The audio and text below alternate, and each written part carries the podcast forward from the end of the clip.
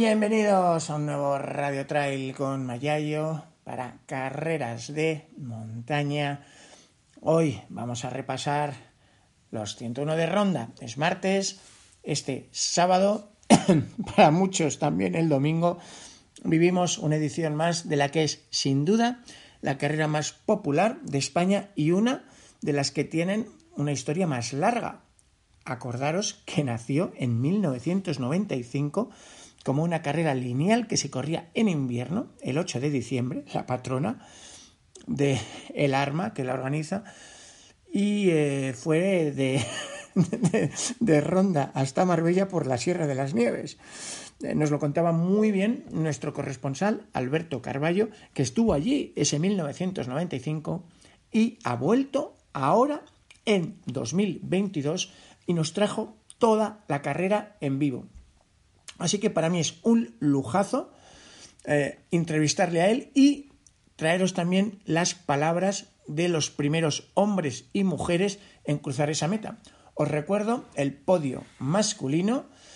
Dani García Gómez, campeón 8.55-49. Plata para José Antonio Urbaneja, 8.59-41. Ozu, enorme, sub 9, ¿eh? tiempazo para los 101 de ronda. Bronce para Ismael Vacas, 9.31-23, que como veréis, él lamentaba también el reventón del tricampeón Joan Marc en los últimos 5 kilómetros, después de haber mm, luchado y mantenido el bronce durante toda la carrera. Desde aquí, ánimo Joan, porque tuvo el honor de no abandonar, después de oiréis a Ismael eh, alabarlo por valiente y a Alberto que estaba allí y lo vio. Y también, en el caso de las chicas, vais a oír a una mujer que hizo probablemente la carrera perfecta femenina en, en los 101 de ronda. Ana María Cerván, también tricampeona, pero este año salió en cohete, eh, desde el principio corría sola y de salida a meta, empujando, empujando, campeona con 10 horas 41 minutos 57 segundos. Ojo, 49 minutos de ventaja sobre la plata que consiguió Vianey González con 11.30, 33, bronce para María Romero Ledo 11.42.33. Y en fin, comentar que hubo un pequeño incidente porque la tercera mujer en entrar meta, pues, pues corría con el dorsal de una amiga. Ay, que todavía pasen estas cosas. En fin, vámonos con los cracks entrevistados por nuestro compañero Alberto Carballo. Eh, perdonar el sonido ambiente de meta, como sabéis, atronando la megafonía, pero es lo que hay. Y eso sí, después de escucharles a ellos, unos 10 minutos, dedicaremos otros 10 minutos a charlar, Alberto y yo, repasando lo que hace de Ronda eh, una prueba única, que enamora, y también un par de ideas para cómo mm, de Andalucía hacia afuera podría conocerse mejor esta carrera que de verdad yo he tenido la suerte de correrla dos veces, es diferente, una carrera con una personalidad enorme. Si te gusta, te gustará mucho. Si no te gusta, no repitas. Pero yo creo que te estás perdiendo algo. Así que vámonos con Alberto. Llega Dani García, campeón de los 101 de ronda. 8 horas 55 minutos. Espectacular.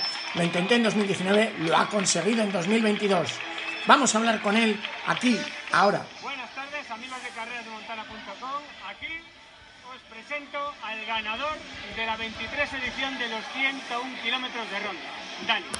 En el año 2019, como estaba hablando ahora con él, intentó dar un hachazo, de hecho lo dio, para escaparse en solitario y marcarse su carrera. No pudo ser y al final hubo hay un bueno, pero este año sí. Este año lo ha hecho por el libro. Si os dais cuenta, puse una foto de él y un vídeo de él en el kilómetro 42, en Alcalá del Valle, ya iba en solitario, su cara era brutal y desde ahí todo ha ido, yo creo que mejor, pero ahora que nos cuente él. ¿Qué nos cuentas, Dani? Bueno, ha ido muy bien, pero las piernas se han notado que cada vez, cada vez iban peor. ha llegado un momento que decía yo, si ido de pulso y de motor muy, muy fácil todo el rato, porque ¿por qué cada vez voy a peor? Y era la pierna, la pierna, un circuito muy rápido, muy fácil, no te pongas medio, Y, y, eso al cabo de las horas pasa factura. Han cambiado el circuito, ¿qué opinas con respecto al anterior? Bueno, el circuito es que es muy parecido todo, es una zona muy de correr, muy rápido, carriles. Eh, en todos sitios se podría correr si, si estuvieras con menos kilómetros, estuviera fresco y eso, esa velocidad hace que, cuando pasan 70, 80 kilómetros las piernas vayan muy mal, por lo menos las piernas de alguien que suele... Las piernas de alguien que ha ganado, ojo, la pierna del ganador de la 23 división, o sea, no puede haber más. ¿Qué próximos objetivos te planteas? Bueno, estoy haciendo, como me operé de la rodilla, estaba haciendo varias cosillas a la vez, estaba haciendo obstáculos, para no, carreras de obstáculos, para no meterle mucho volumen a, las piernas. Y, ahora tengo el nacional y el europeo de obstáculos. ¿El nacional de 100 kilómetros? No, de obstáculos, de OCR, una carrera como una pista americana, un obstáculo un poquito más difícil. O sea, el ganador del 101 de la Legión ahora se va a hacer obstáculos, digamos, militares. Bueno, parecido, sí. Qué bueno. Pues nada, enhorabuena, muchísimas gracias por todo y de nuevo, felicidades. Plata para José Antonio Urbaneja. Vamos con él. amigos, tenemos con nosotros al segundo clasificado de esta 23 edición de los 101 kilómetros, el señor Urbaneja. Segundo clasificado, se había propuesto bajar de 9 horas y así lo ha hecho. Cuéntanos, ¿qué te ha parecido la edición? ¿Cómo te has visto? ¿Cómo la has afrontado? Pues la edición igual que otros años, quizás más corredores, más ciclistas. El circuito lo han variado un poquito, quizás un pelín más duro y la sensación es buena. Yo venía con un objetivo, bajar de 9 horas, así lo había planteado, así lo había entrenado y lo hemos cumplido. Lo primero es el puesto, lo importante es que me lo he pasado bien, lo he disfrutado y ya está. Ahí tenéis, ha disfrutado bajando de 9 horas. ¿Qué vas a hacer estas ediciones? Pues, ¿Qué tienes en mente? Yo eso ya esta es mi cuarta edición y yo creo que de 8.40 se puede bajar aquí. Específicamente se puede, se puede, bajar. Lo único que yo dentro de un mes voy al Campeonato de España de 100 kilómetros en ruta y tenemos un objetivo pretencioso y ya está. Hay que guardar un poco para... ¿Has guardado un poco? Bueno, guardado, dentro de lo que cabe. Tampoco he querido exprimirme al 100%. No merece la pena, esto no es bueno. el mundo ni nada. Mi objetivo es tan también intentar bajar de 650. Pues ya habéis oído, en Santander quiere bajar de 650 a 100 kilómetros. 50 a 100 kilómetros y aquí en un futuro 840. Muchísimas gracias por venir.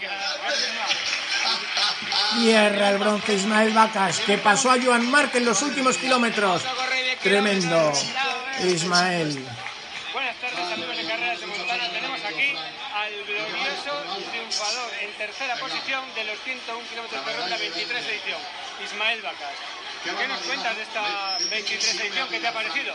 Bueno, pues en primer lugar quiero agradecer a la Legión el despliegue para una carrera de este, este tipo de, corredores y para mí es un sueño poder lograr el tercer puesto en mi segunda participación cuando en la primera me tuve que retirar y algo que hasta que no he llegado al puente del no, lo terminaba de creer.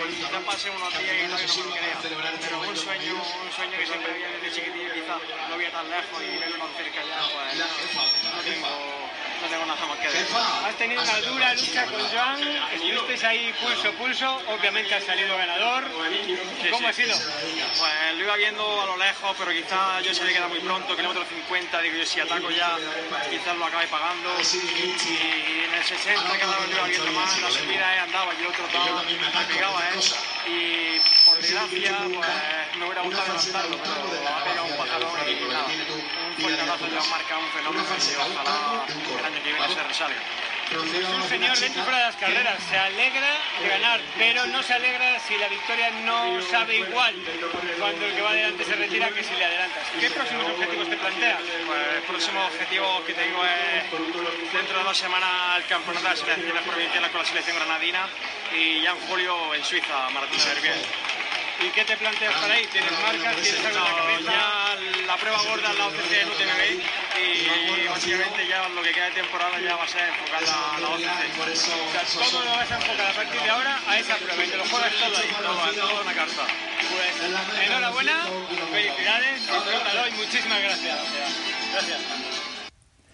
Y no podía faltar en este resumen de los 109 de ronda la campeona, una descomunal Ana Cerván, que también mandó desde la salida hasta la meta, arriesgándolo todo con éxito. Carrerón. Tres edición de los 101 kilómetros de la Legión, pero es que además acumula otros dos. Con este es el tercero. Ana, ¿qué tal te has encontrado? Porque yo te vi muy bien en todo el recorrido. Tuve la suerte de verte en dos puntos más meta y quiero tu opinión porque la mía ya la sabes. Muy bien, me he encontrado muy bien. He estado muy a gusto, con un ritmo muy cómoda y la verdad es que he disfrutado todo el tiempo de la carrera. El Monte Hacho ha sido duro, yo creo que ha sido un momento un poco duro de acúmulo de calor y de cansancio, pero luego vuelves y la gente te da su amor, su cariño y ya está, y para adelante, ya está hecho. ¿Qué opinas de la carrera? ¿Por Es qué te engancha tanto? Por la gente, el paisaje, pero sobre todo la gente de la serranía. Te regala amor y el compañerismo. Haces amigos en cualquier cuesta, en cualquier... Te falta algo, necesitas algo. Y los legionarios, el espíritu de compañerismo, el atender al fuego, es verdad, eso existe. ¿Crees que puede haber otra carrera comparable a esta? No, seguro, te lo aseguro.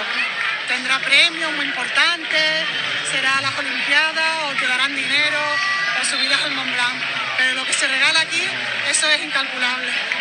Esto va aquí, directamente. Llevas una camiseta muy especial. Sí, ¿Quieres dedicarle a mi madre que es su cumpleaños, a Pepe, a mi padre y a Alicia, a ellos. No sé si habéis oído, pero la carrera va dedicada a su madre, que hoy es su cumpleaños y siempre lo será, y a su padre, que hoy es su día. Están arriba riéndose. Los dos le empujaron y por eso la veíamos tan fluidas, amigos de Carreras de Montana. Y Alicia, que está Muchísimo. Muchísimas gracias, Ana. Por ellos. Gracias por todo. Gracias. Bueno, despedimos a Ana y ya nos quedamos solos, Alberto y yo. Joder, Alberto, eh, ruido, ambiente, animación. ¿Qué razón tiene Ana, no? Que habrá carreras más bonitas, habrá carreras más famosas, eh, pero los 101 es otra cosa. Los 101 efectivamente es otra cosa, Sergio. Bueno, bueno primero, hola a todos. Eh, los 101 efectivamente es otra cosa y lo que lo hace tan especial es, eh, como bien ha dicho Ana, el ambiente. Y el ambiente lo da la gente, el ambiente lo dan los pueblos. Ver que los voluntarios eh, son incontables, que cada pueblo se vuelca, que la gente pone de su propia casa, saca una manguera, saca botellas, lo que haga falta para los participantes, aparte de que las condiciones han sido duras, apuestan por, por la carrera porque da a conocer sus pueblos y hace que ese día mucha gente pase por ese pueblo, consuma en ese pueblo y conozca ese pueblo. Sin duda. Si quieres, repasamos un poco porque, en fin, en Ronda es la reina, pero también hay un montón de, de pueblos. Yo he tenido la suerte de cruzar esa meta un par de años, un año pues en 12 horas y pico, otro año que no me salió también en 13 horas, pero recuerdo el ambientazo que había al pasar por pueblos como Alcalá del Valle, como Setenil de las Bodegas, el ambientazo en el cuartel de la Legión. Si quieres mm, explicar un poco más, porque la verdad es que cómo lo vive la gente de allí. Sí, es, brutal. Hombre, todos los pueblos estoy seguro de que hacen de que hacen lo que pueden. Pero hay uno que has nombrado, que es Setenil de las Bodegas, que por su especial morfología además, y por ser un punto, bueno, es la mitad de la carrera, un poquito más, 53, eh, se llena, se llena. Ese paso por la calle de las cuevas, eso es brutal. Ese pasillo que se forma entre la gente del pueblo, las personas que van a animar, los que se desplazan, ese ambiente, esos, eh, no sé qué puede haber, 400 metros más o menos tendrá esa calle, 500, eh, te pone de punta hasta el último de los pelos de tu cuerpo. Pero ya te digo que cualquier pueblo por el que pase, cualquiera y todos ellos hacen todo lo posible. ¿Qué decir del cuartel de la Legión? Pues bueno, pues es un cuartel eh, y como tal cuartel pues tiene una infraestructura brutal. Eh, el comedor, la, la, zona de duchas, la zona de masaje que hay allí. Como bien dijiste tú el otro día, Sergio, el papel pegamoscas. Te tratan tan bien que dices, qué necesidad de seguir sufriendo Bueno. cuando aquí me están dando una bandeja de comida caliente. Me están dando un abrazo y me están dando hasta cariño. Y la, y la gente que te encuentras. Yo recuerdo, pues en el, cuando yo lo hice, pues creo que a partir del 30 había un puente que cruzaba la autopista, ya era pegaba el sol, la gente empezaba a quedarse parada y un poco más allá em, había una familia en una casa y esa familia sacaba la manguera, mm, ponía la manguera y a todo el que quería nos pegaba la ducha. Eh, joder, qué detalle más sencillo, pero qué vida te da. Y, y cómo es de agradecer, porque eh, pensemos que este que ha sido un año caluroso, eh, bueno, mm, yo que estuve en Alcalá del Valle principalmente veías, y era el 42, veías llegar a corredores realmente necesitados de, refrescarse. ¿eh? En Alcalá del Valle, cuando pasaron las primeras bestias, con todo mi cariño hacia los primeros clasificados, cuando les llamo bestias, era de unos 34 grados más o menos, marcaba allí una, un termómetro de la farmacia que estaba a la sombra, marcaba 34 grados y es gente que obviamente está muy preparada y ha entrenado a tope. Imaginemos luego los mortales a las 4 de la tarde cuando pasen por ahí totalmente cansados, totalmente acalambrados algunos, lo que pueden necesitarles. Des lo que le des y le ofrezcas lo que le ofrezcas, va a ser poco. Entonces esa simple manguera que en cualquier momento digas, una manguera, en ese momento te refresca y te ayuda a bajar un poco tu temperatura y vamos, no los pongo en mi testamento porque no tengo el DNI. Bueno, que sepáis que allí en Alcalá del Valle, Alberto, en el kilómetro 42, nos grabó el vídeo de cómo beben los seis primeros. Allí tenéis a Dani García, a Urbaneja, a Joan Marc, a Jaime Calleja y por supuesto a las dos primeras chicas, Ana Cervani, su perseguidora. Y, eh, en fin, yo creo que tenemos que intentar aprender de cosas como estas, porque ellos que se están jugando la carrera, que van a saco, todos paraban en seco, bebían, Dan incluso se tiró mm, agua por encima bastante y, yo creo que cuanto más eh, saben, más entienden lo importante de saber beber, ¿no? Sí, sí, totalmente. Vamos a ver, tenemos que tener en cuenta una cosa, que, y entre comillas, de perder, ¿cuánto tiempo puede perder en beber dos, tres vasos de agua y refrescarse un poco, pues para intentar bajar un poco la temperatura? Un minuto, mm, bueno, habéis visto el vídeo, han sido segundos, pero sin embargo, esos pocos segundos que ha perdido los va a ganar simplemente porque sale de ahí con energías renovadas. Lo que no van a hacer es pararse 15 minutos, ¿no? Pues, pues de hecho muchos de ellos paraban lo justo, cogían el agua, refrescaban y luego salían caminando los primeros metros para ir otra vez increciendo un poco el ritmo. No hacían ahí una aceleración de me pongo otra vez a 4.30, no, no. Poco a poco, que esto es muy largo, que esto hace mucho calor y esto, cualquier exceso, lo vamos a pagar. Entonces, ver a esa gente que son los primeros y llegaron los primeros que se recrean y disfrutan de esos breves segundos para refrescarse, pues hasta dentro de 50 minutos a lo mejor no tienen otra pausa entonces se recrean y disfrutan de esos pocos segundos y disfrutan el agua. Bueno, pierdo 30 segundos en beber, pero es que a lo mejor si intento beber en marcha o se me cae el agua o me atraganto y me da la tos y ya para qué quieres más.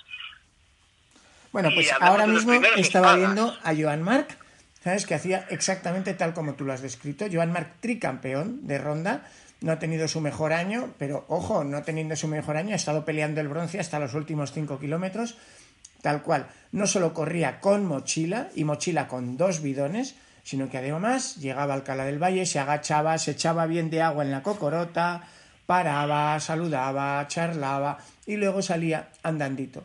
Lo tenéis el vídeo en youtube.com barra moxígeno, nuestro canal habitual. Suscribiros si queréis para no perderos más estrenos, porque te aviso, eh, Alberto, es súper interesante comparar este calorazo seco de las sierras andaluces, de 35 grados al, sol o más, con lo que vivimos el mismo día, prácticamente a la misma hora, en el corazón de Guipúzcoa, entre el verde vasco, que también había 33-34 grados al sol, y donde Aritz Egea estuvo a punto de desfallecer, ahí al cabo de 50 kilómetros, yo le vi ingerir más de un litro de agua de golpe al llegar a Loyola, y es que claro, no solo es la temperatura, es también el tipo de sensaciones. No es lo mismo un día de mucho viento que un día de bochorno, un día seco que un día de humedad. Mira, eh, yo le pregunté a Joan Marc, eh, ¿qué tal vas? Porque no deja de ser pues, pues un, primer espada, ¿no? Y eh, con un hilito de voz dijo, voy muy tocado, hoy no es mi día. y lo dijo con una mezcla de pena, resentimiento, pero cuando llegó a Ronda, cuando cruzó la meta, que tardó en hacer los últimos cinco kilómetros mm, una hora y pico, le preguntaron, no tienes que demostrar nada a nadie, atesoras tres victorias aquí y todos eh, te hemos estado siguiendo y hemos visto que has petado. ¿Por qué sigues? Y ojo a la respuesta que dio por megafonía. Mira, sigo porque se lo debo al público que siempre me está apoyando. Sigo porque se lo debo a la carrera que siempre me ha tratado muy bien. Sigo porque se lo debo a Ronda que siempre me recibe de maravilla, pero sobre todo sigo porque me lo debo a mí. Haberme retirado a cinco kilómetros me hubiese sentado peor y hubiese sentado un precedente malísimo. Y tardó una hora en hacer más de cinco kilómetros, o sea, perdón, más de una hora en hacer cinco kilómetros. Sí, lo decía Ismael en tu entrevista, que, que, en fin, que fue una pájara espectacular la de Joan. Eh, pero yo quería preguntarte ahora por los populares. Yo he sido, ya te digo, uno de los populares. Vale que un año estuve peleando ahí el top 100 de 5.000, que no está mal, pero no dejas de ser un popular que llega horas y horas después que los cracks. Y por un lado, es increíble porque son 5.000 dorsales que se agotan en 40 segundos. Es quizá la puerta de entrada al ultrafondo para muchísimas personas en toda España. Es un ultrafondo, entre comillas, amable, mucho más asequible que los ultras de montaña, porque no hay el reto técnico de saber bien dónde pisas, hay poco componente técnico. Sí, es verdad que el calor exige, unos años más que otros. Y sin embargo, vemos que por un lado, ahora, sobre todo después de la pandemia, Alberto, hemos encontrado eh, un público que eran el cientunero de siempre, curtido, veterano y que sabe que está en una carrera única con la mejor logística del mundo, porque es la única que te da habituallamientos cada cinco kilómetros, y sin embargo hemos visto que había un nuevo público que quizá eh, no estaba convencido, o sea, no conocía bien la carrera y que se ha quejado repetidamente de que los habituallamientos eran eh, escasos y estaban mal surtidos. Eh, joder, cada cinco kilómetros, no, no logro entenderlo. Tú que has estado allí, ¿cómo eran esas personas o qué ocurría? A ver, eh, los habituamientos no eran escasos, como bien dices, de media está cada 5 kilómetros. ¿Que puede haber uno cada 7? Sí, pero es que hay zonas en las que hay uno cada 4,2 kilómetros. ¿Que están mal surtidos? Mal surtidos en cuanto a variedad. Mm, bueno, tú cuando recibes el libro de ruta ves lo que va a haber en cada punto y eso es lo que hay en cada punto. ¿Qué ocurre? Que es cierto que hay puntos en los que, entre comillas, solo te ofrecen agua isotónica, y fruta. Pero mm, es que en el siguiente solo, que va a haber lo de, lo de pues solo... entre comillas, el solo, es que había gente que decía, es que llevo kilo de pastelito. Oiga, que tiene usted naranja, tiene plátano, tiene isotónica y tiene agua. Pues perdóneme si no le tengo un bocadillo de lomo y queso, discúlpeme, pero es que en el siguiente va a tener usted pastelito, va a tener lo que quiera y, y no te lo racionan. ¿Cuánta agua quieres? 20 litros, ahí tienes la garrafa. A ver si es capaz de beberte el aljibe entero. ¿Cuánto Aquarius quieres? Te lleno las botellas que quieras. Entonces, la gente cuando habla de solo, es que esperaba más variedad. Es que usted tiene un libro de ruta que le dice lo que hay en cada punto. Es que yo quería más entrenamientos, es que es imposible que haya más, que de medias cada 5 kilómetros. Por cierto, una pregunta, Alberto. En el caso de los ciclistas, ¿vale? son también 4.000, eh, hay, siempre ha habido buena relación, pero es verdad, yo por lo menos cuando la he corrido, que había un espíritu distinto, ¿no? Eh, en, cuando yo la he corrido, pues vi que los corredores, digamos, tenían una actitud en cuanto a tirar desechos y tal como bastante purista, por lo menos cuando yo estuve allí, pero cuando llegábamos a las zonas por las que habían pasado antes los compañeros ciclistas, pues eh, no estaban tan limpias. No sé si ahora, con estos nuevos corredores que quizá no tienen costumbre y que están aprendiendo a correr en la montaña, donde eso de tirar algo por el camino no se hace. Eh, ¿Se están cogiendo esos vicios que tienen también algunos ciclistas de montaña o, no? ¿O cada día eh, se respeta más esto? No, yo he visto el recorrido muy limpio y, me ha sorprendido mm, que la gente se fijaba mucho dónde acababa la zona, porque estaba marcada la zona de, digamos, de tirar basura.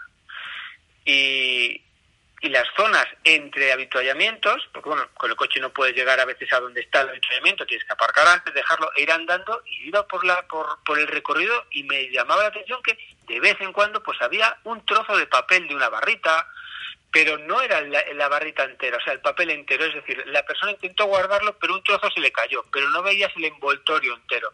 Sí podías ver alguna cáscara de naranja, alguna cáscara de plátano, pero va a venir un zorrillo esta noche y se lo va a comer, y le va a venir como Dios. Pero no veías esos plásticos, no veías esas botellas.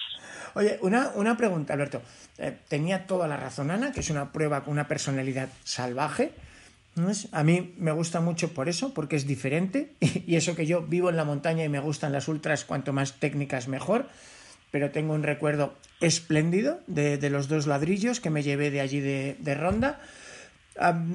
sin embargo, una carrera con 5.000 dorsales que lleva desde 1995, donde 400 chalados, entre los cuales estabas tú, la completasteis, eh, y sin embargo, eh, fuera de Andalucía, es eh, una gran desconocida. Y ya ni te cuento fuera de España. ¿Qué estamos haciendo mal para que carreras como Transgran Canaria vendan más de la mitad de sus dorsales a extranjeros, generando una riqueza enorme y sin embargo Ronda eh, se haya quedado en carrera andaluza. Ojo, ¿eh? que me parece muchísimo, me parece fantástico, pero que a la hora de promocionar Ronda en el mundo, igual estamos perdiendo una palanca espectacular. Desde mi punto de vista, sí. Eh, a ver, Ronda es la diosa de las carreras de Despeñaperros para abajo, indiscutible. Pero de Despeñaperros para arriba, mucha gente ha oído hablar de él, pero poca gente siente atraída a ir. Poca gente porcentualmente, me refiero, ¿eh? porque obviamente las inscripciones se abren a todo el mundo, pero tú cuando estás allí empiezas a escuchar y mucha más de la mitad pues por su acento se identifican como andaluces, se identifican como extremeños, gente de más o menos proximidad.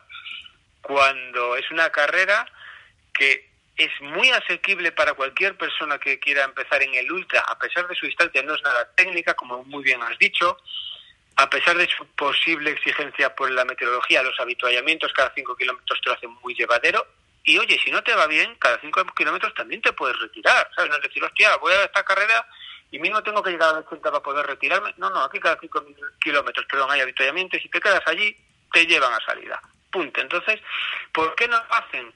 Yo creo que les falta un poquito de ambición en cuanto a vamos a darle más bombo y platillo a nivel internacional. Vamos a intentar mm, llegar más allá de nuestras fronteras. Eh, obviamente, con tenerla como lo tienen, como bien has dicho, 40 segundos para corredores, eh, 10 segundos para llenar las bicis, están contentos, pero es una pena que no se quiera aprovechar este gran escaparate que podrían ser los 101 para intentar dar pues a un público quizás un poco internacional, pero sobre todo muy nacional. Que sí, que había tres canarios, sí, pero había 9.000 corredores. Que había 10 catalanes, sí, pues que había 9.000 corredores. Había 50 gallegos, sí, pero había 9.000 corredores. Entonces, ¿qué porcentaje representa? Es nimio. Entonces un pueblo como Ronda, que es espectacular, con una serranía que es impresionante, con un vergel, con unas posibilidades enormes, es una pena que no quieran darle ese pasito extra para que además de beneficiar el día de la prueba haya un beneficio a largo plazo a descubrir y a conocer la zona y los pueblos. Luego, a ver, a lo mejor es que por lo que sea las cosas allí van más despacio. O sea, por ejemplo, ahora hay streaming, ¿vale? En casi todas las carreras van lanzando ese streaming de más o menor manera, pero claro, eh, hemos visto cómo pues eh, Sierra Final, la carrera de mayor nivel deportivo del mundo, hizo el streaming a través del canal de Salomon, que es su sponsor principal, para todo el mundo con retransmisiones en eh, inglés, en francés. Hemos visto cómo el UTMB se autorretransmite a sí mismo con su propio canal, porque es muy potente, pero tiene versiones en español, en japonés, en chino, en inglés. Eh, hemos visto cómo la Federación Española de Atletismo tiene todos sus campeonatos en streaming con la Liga Sports, la app de la liga, nada más y nada menos. Hemos visto cómo pues, eh, las autonómicas, como mm, TV3 en Cataluña o Euskal Televista retransmiten Zumaya, Cegama, Olla de Nuria, Ultra Pirineu. Eh, hemos visto Teledeporte retransmitir en vivo en streaming para toda España Peñagolosa. Eh, y claro, eh, a mí me chocó un poco que el streaming de Ronda, y corrígeme, fuera en Charry TV y TV Ronda. Es que ni siquiera Teleandalucía. ¿Qué, qué, qué falla ahí? Efectivamente, es, tú has dado la clave en, disminución. ¿eh? Hablamos de televisiones, de canales internacionales, luego grandes esfuerzos que tienen su propio canal para retransmitir y vamos bajando, vamos bajando y de repente nos encontramos con que el streaming de una prueba de 9.000 de 9.000 participantes, ojo, eh, que no hay muchas pruebas que puedan decir, al menos en, en trail running, claro, no hablamos de una maratón internacional, sino una prueba de trail running, 9.000 participantes, que lo, nos hagan el streaming en una televisión local pequeña, que seguro que ponen todo de su parte, pero no deja de ser algo local que no se conoce, pues una persona que lo quiera seguir, si se pone a buscar, quizá le cueste mucho el localizar dónde ver ese streaming. ¿Por qué no lo hacen en un canal más importante, en un canal especializado? Pues no lo sé, no lo sé, pero yo creo que la, la, organización debería buscar la forma de intentar dar una mayor visibilidad, sobre todo para promocionar la zona, porque durante el streaming se pasa por muchos de los llamados pueblos blancos, que son espectaculares, se pasa por zona de serranía increíble, se pasa por zona de dehesa, por, por zona de alcornocales, que hay zonas también de pista, porque bien has dicho, no es nada técnico. O sea, hay una variedad en el recorrido enorme que con un buen streaming tú podrías hacer llegar a cualquier parte del mundo.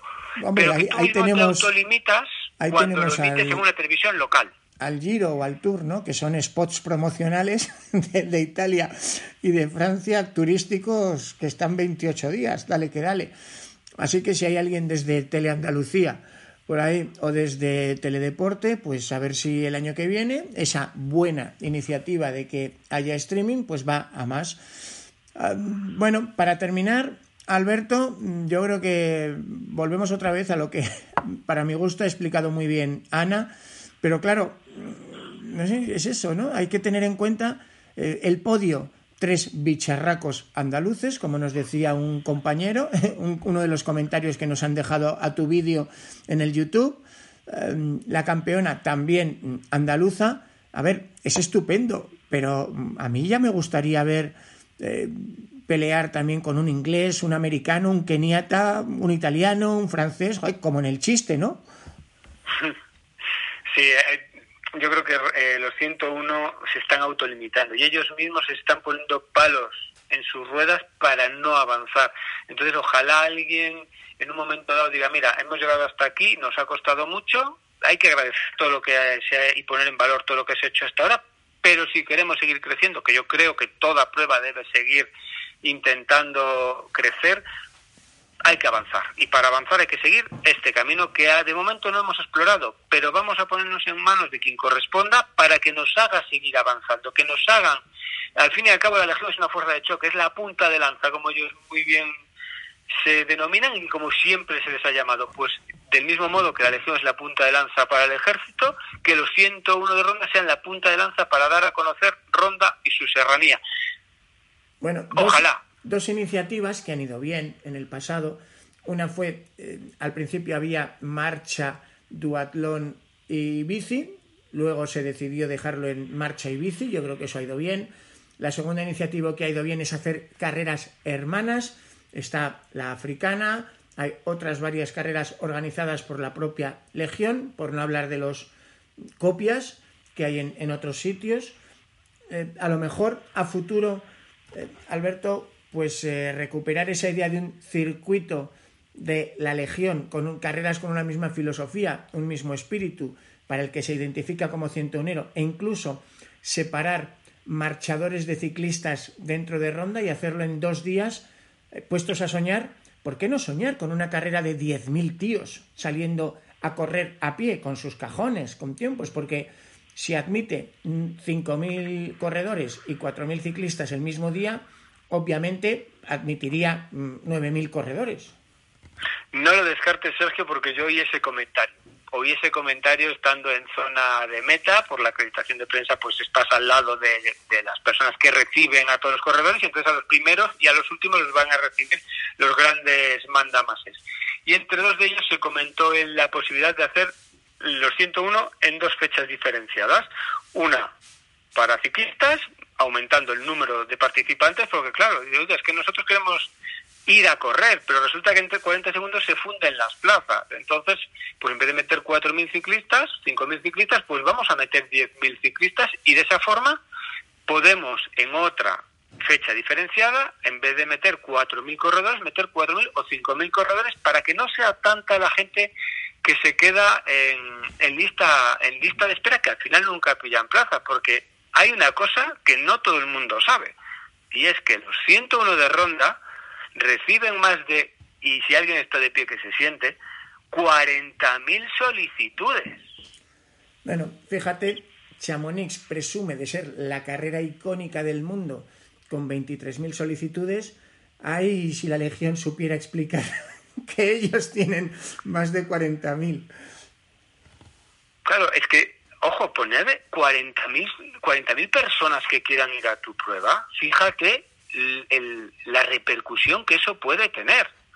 40.000, que vale, que al final entran 9.000, pero es que por yo entro, vale, me quedo el, en reserva el 300, voy a entrar. Bueno, pues cuando voy a entrar, pues voy entrenando. De repente van cayendo por la lista de espera, tú vas subiendo, pero si eres el 4.800 de la lista de espera, ni entrenas, buscas otra carrera, tu calendario lo haces para otras fechas y de repente pues un día te dicen que vas a ir, pues no formalizas la inscripción porque has hecho otros planes, porque la gente quiere ir, la gente quiere ir a ronda, pero no se le está poniendo nada fácil por múltiples motivos. Entonces, si lo hubiesen a dos fechas y duplicasen, como no les supondría nada, porque al final el número de participantes sería prácticamente el mismo, poniendo ciclistas más marchadores, que en dos días ciclistas por un lado y marchadores por otro. 9.000, 9.000, 10.000, 10.000, y cuánta gente más no podría participar de esa gran carrera que puede mejorar y puede crecer mucho si, si le dejan y la riegan como una planta eh, haciendo un símil fácil al ponerlo en dos días. Bueno, desde aquí, animaros si os ha gustado. Este año vuelve el circuito de carreras legionarias que os comentaba antes, que arrancó en Ceuta, allá por marzo, el 12 de marzo, Luego la hemos tenido en Ronda, ahora, este 13 de mayo, y nos queda la africana en Melilla. Y vamos a ver si sale también la desértica de Almería. ¿Pudiste ver algo sobre la desértica de Almería? Si sale o no sale por fin. Pues te puedo decir que sale y te puedo decir hasta la fecha. Hombre. 22 del 10. Muy bien, pues a los que tengan miedo del calor. 22 del 10, eh, 73 kilómetros, eh, unos 2.000 más o menos acumulados, va a pasar, ojo a lo que te voy a decir, por 11 municipios. 11 pueblos, 11 municipios va a atravesar. Va a atravesar un campo de maniobras, va a subir a las fueras, a las afueras del campo de maniobras a, a unos antiguos a unas antiguas termas, unos antiguos baños árabes que se han arreglado ahora. Entonces es una carrera que puede resultar, bueno, que resulta muy, muy atractiva. Por la época no vamos a tener los 40 grados de ronda, estamos hablando de finales de octubre, 22 del 10, y por la distancia pues tampoco tenemos esa barrera psicológica de los 100. Dices, hostia, 100, madre mía, no, bueno, nos quedamos en 70 y pico, perfecto. Entonces nos queda mucho tiempo, las inscripciones eh, están ahí animo a que la gente vaya porque del mismo modo que los 101 deben gran parte de su éxito a la increíble logística de la que dispone la Legión, su hermana, eh, la desértica, no va a ser menos, porque cuenta con la misma logística. Sí, ojo, que nos saltamos la africana de Melilla y es donde a contigo empezó todo, porque como tú nos contabas bien el, otro día en tu artículo especial, en realidad, los 101 de Ronda nacen en parte como homenaje y rememorando aquella eh, increíble odisea de la desesperada marcha de la Legión en el año 1921, una legión recién creada que, apenas llevaba mm, un añito de servicio y, que estaba a más de 100 kilómetros de Ceuta acampada en pleno desierto cuando las fuerzas españolas fueron aplastadas por los rebeldes del Rif, eh, con enorme crueldad, además, y quedaban inerme la ciudad de Melilla a solo 80 kilómetros del grueso del ejército rebelde. Y fue una verdadera carrera eh, contra el desierto de la Legión para lograr embarcar en Ceuta y llegar en barco a Melilla antes de lo que los rebeldes llegaran allí. Eh, bonito, bonita idea, ¿no? Rendir un homenaje a aquella marcha militar jugándose, bueno, no quiero ni imaginar la angustia de los melillenses y la angustia de los legionarios de si llegaban o no. Y 101 años después, eh, recordar esto en Melilla puede ser algo de poner los pelos como escarpias. Sí, sí, vamos, aquella gran idea del, del coronel Gomarit de recuperar aquella distancia de 101 kilómetros que según efemérides y libros fueron 120 porque alguien se pegó un brujulado estupendo en el desierto y hicieron algún kilómetro de más. Eh, pero bueno, nos quedamos con la distancia medida, unos 101, 102 kilómetros, para salvar a sus compatriotas, para salvar una, una ciudad española, mm, las dos partes implicadas, tanto los que estaban en peligro como los medienses, ver llegar a tus tropas que vienen a salvarte es un alivio y por el otro lado la presión de las personas que van a realizar ese salvamento de si llegamos a tiempo, salvamos, si no llegamos a tiempo, pues cuando lleguemos a ver lo que nos encontramos y cómo. Yo creo que, que, bueno, que tiene que ser impresionante en Melilla poder vivir eso. tiene que ser algo brutal, por, sobre todo por los propios melillenses, porque en gran parte yo creo que Melilla sigue siendo lo que es porque aquello tuvo lugar. Si hubiese sido conquistado en su momento, hoy no sería Melilla lo que conocemos. Bueno, pues que sepáis que el grupo de los regulares de Melilla 52 y el tercio Gran Capitán de la Legión han fijado para el día 22 la celebración ah, de... Eh, espera, no, la africana será el día 1 de octubre de 2022 y luego será el desafío Melilla, pero ya ese es otro hermano, un poco diferente, así que, y que además nos coincide con la, la cita que hablábamos antes en Z, así que nos quedamos con la africana para el día 1 de octubre. Bueno, así que se puede hacer el doblete, ¿no? Puedes hacer la africana y luego irte a Almería. Hombre, tienes tres semanas. tienes tres semanas en las cuales pones las piernas en alto curas las ampollas, te lames las heridas y necesito de mi vida que me quede como estoy. Bueno, pues ahí queda eso, cientoneros, a ver quién tiene eso para, para intentar hacer ronda primero y ahora doblete. Y seguro que alguno ya pasó por la meta de Ceuta. Por cierto, Alberto, ¿te veremos también para contarnos alguna de estas eh, dos carreras que quedan? Pues me encantaría, me encantaría poder ir a la desértica de Almería. Sería para mí sería un placer y un honor. Sería un placer porque descubriría eh, una carrera más en un entorno que sí conozco porque pasé una temporada destinado en Almería, pero todavía no existía esa carrera.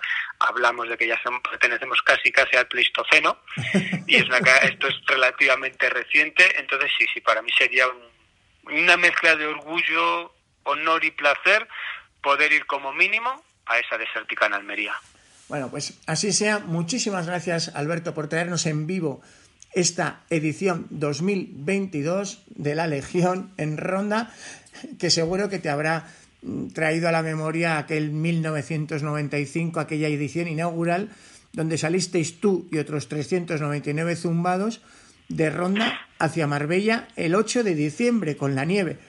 ¿Cómo hemos cambiado? Lo con algún compañero, decía, fíjate, aquí puede treinta y tantos grados y el frío que pelamos aquel diciembre. Menos mal que solo se hizo una vez en aquel, la primera edición fue esa época y ese recorrido.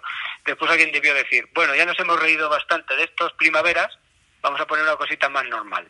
Y así ha nacido el actual circuito circular que, insisto, si se promociona bien, pues puede ser un, un acicate para que la gente vaya y conozca toda la serranía de Ronda.